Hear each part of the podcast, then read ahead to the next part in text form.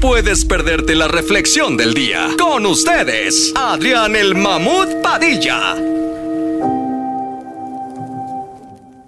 Hoy presentamos El valor de las cosas depende del uso que les demos. Una barra de hierro de un kilo, su valor bruto ronda sobre los 100 dólares.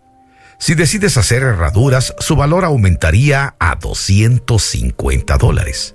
Si en cambio decidieras fabricar agujas de coser, el valor aumentaría a unos 70 mil dólares. Si decidiera producir resortes y engranajes para relojes, el valor aumentaría a aproximadamente 6 millones de dólares. Sin embargo, si decide fabricar componentes láser de precisión con los que se utilizan en litografía, podría llegar a valer 15 millones de dólares. Tu valor no es solo de qué estás hecho, sino sobre todo de qué manera puedes sacar lo mejor de quien eres para cumplir todas tus metas y todos tus sueños. Cuando te sientas que no puedes, recuerda la barra de hielo de un kilo, que se compra en 100 dólares, pero puede llegar a costar 15 millones de dólares en las manos indicadas.